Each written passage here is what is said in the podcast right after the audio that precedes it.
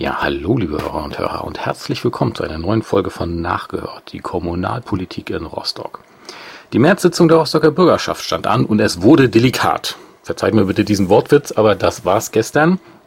Denn äh, das Hauptthema, kann man sicherlich sagen, war dieses Mal die kommunale Mittagsversorgung für Rostocks Schülerinnen und Schüler.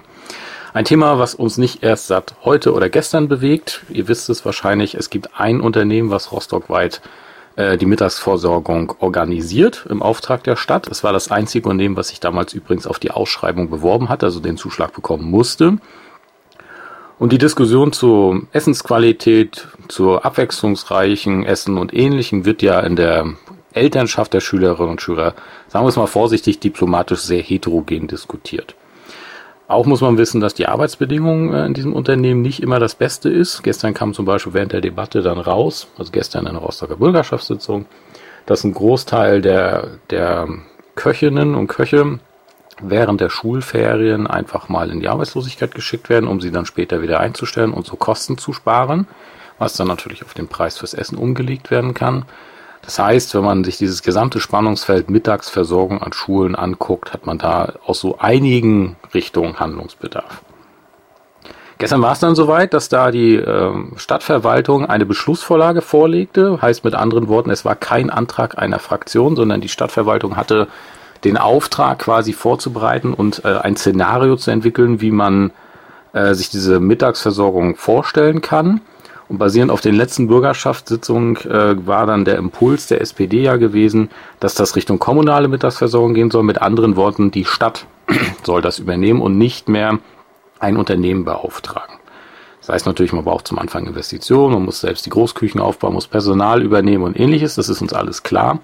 Aber im Kern ging es immer um die Frage, wie steigere ich einerseits die Qualität der Mittagsversorgung, sichere gleichzeitig auch geringere Kosten und das muss man auch der Ehrlichkeit dazu sagen, sorgt halt auch für vernünftigeres Arbeitsverhältnis äh, derjenigen, die da für unsere Kinder in Rostock äh, kochen. Finde ich ist halt auch ein ganz wichtiger Punkt. Ähm, die Diskussion zu diesem ganzen Thema ging tatsächlich ping-pong-mäßig hin und her und wir waren immer direkt an der Grenze, ob der ganze Abend nur zu einer Komödie wird, zu einer Tragödie oder wir es am Ende durchbekommen. Ich habe mich entschieden, es euch heute als eine Art Krimi vorzustellen oder ein, ein Theaterstück in drei Akten, weil das war es im Endeffekt. Dann schon bevor wir überhaupt in die inhaltliche Diskussion einsteigen konnten, gab es einen Antrag von CDU und Grüne, das ganze Thema zu vertagen. Einfach weg damit, wir haben ja Zeit. Nächste Bürgerschaftssitzung ist in sechs Wochen, da hat man das ja wieder diskutieren können. Ich bin mir sicher, dann wird es wieder vertagt. Schon bei der Frage der Vertagung äh, gab es, sagen wir mal vorsichtig, inhaltlich fundierte und inhaltlich weniger fundierte Äußerungen. Der, das Finale dieses ersten Aktes war, eine Abstimmung, die wir zweimal nachzählen wurde, mussten, Entschuldigung, und mit 23 zu 23 das Votum ausfiel. Da es ein aktiver Vertagungsantrag war, musste eine Mehrheit finden. In einem Patt wird dieser Antrag abgelehnt und unser Thema blieb auf der Tagesordnung. Wir arbeiteten uns dann erstmal durch einige andere Themen, die ich euch gleich im Anschluss dann nochmal vorstellen werde und kamen dann halt irgendwann wirklich zu dem, zu dem Thema Mittagsversorgung und dann wurde es tatsächlich haarig. Ich muss ehrlich sagen, als ich in die Bürgerschaftssitzung reingegangen war, hatte ich eigentlich gedacht, dass wir eine relativ gute Mehrheit bekommen. Immerhin gibt es eine konstruktive Mehrheit von Rot-Rot-Grün in der Rostocker Bürgerschaft. Aber am Ende debattierten Rot-Rot, also SPD und Linke, die uns dankenswerter da sehr, dankenswerterweise sehr stark unterstützten, gegen CDU und Grüne.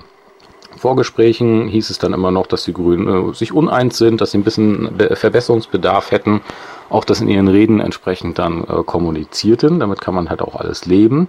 Denn, das muss man auch dazu sagen, wir haben eine Richtungsentscheidung jetzt getroffen. Wir haben halt im Endeffekt oder wollten äh, mit dieser Richtungsentscheidung ja die Grundlage fassen, ja, es soll eine kommunale Mittungsversorgung geben und da muss man nach und nach jetzt die Rahmenbedingungen definieren. Von dieser Uneins,heit äh, der Grünen ist am Ende nicht mehr für übrig geblieben, sondern sie stimmten in einer namentlichen Abstimmung geschlossen gegen die kommunale Mittagsversorgung.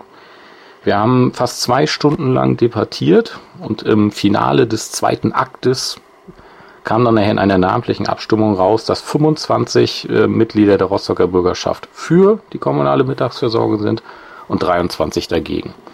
Das heißt, wenn nur eine Person anders abgestimmt hätte, dann wäre es nicht 25 zu 23, sondern 23 zu 25 ausgegangen, wäre das ganze Thema abgeräumt worden.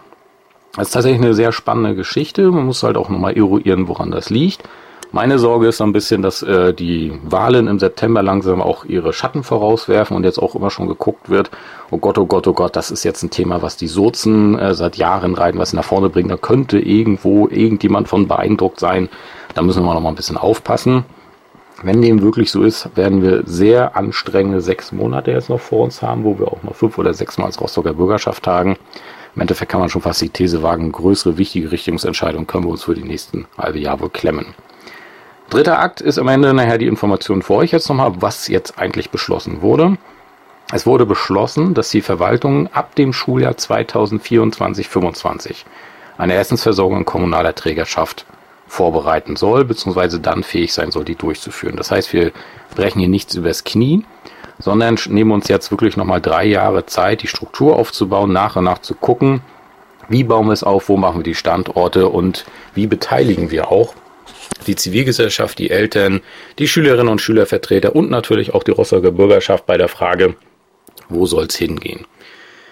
Ähm, erfolgen soll diese Essensversorgung durch eine kommunale Gesellschaft in hundertprozentigen Besitz der Hansestadt. Mit anderen Worten, die Stadt gründet ein Unternehmen, was ihm gehört und ähm, bewirtschaftet halt dann diese Aufgabe, die wir uns da selbst gegeben haben. Ich bin mir sicher, dass wir das ganze Thema nicht zum letzten Mal in der Rostocker Bürgerschaft äh, gesehen haben und jetzt geht es aber schon darum, dass wir jetzt irgendwie den, den Ball nach vorne spielen und halt die kommunale Essensversorgung nach vorne zu bringen. Ich bin ehrlich gesagt sehr dankbar, dass es, auch wenn es sehr knapp war, äh, am Ende durchgegangen ist, weil die Frage, was soll denn jetzt eigentlich passieren, wenn diese Beschlussvorlage, übrigens vier Änderungsanträge wurden auch alle abgelehnt und die Beschlussvorlage am Ende quasi unverändert beschlossen. Was wäre passiert, wenn diese Beschlussvorlage abgelehnt wäre und das ganze Thema dann eben eigentlich vom Tisch gewesen wäre. Darauf konnten jene, die dagegen argumentierten, keine Antwort finden. Gut, die CDU wollte auch dagegen keine Antwort finden, weil die halt einfach grundsätzlich dagegen waren, das vom Markt abzuziehen. Die FDP-Diskussion könnt ihr euch vorstellen, immer frei nach dem Motto, überlasst doch alles dem Markt, der wird das schon regeln. Da muss man klar sagen, in den letzten 18 Jahren hat der Markt an der Stelle das nur bedingt geschafft, weil, wie gesagt, nur ein Bewerber da war, und der halt in der Art und Weise gearbeitet hat, wie er gearbeitet hatte.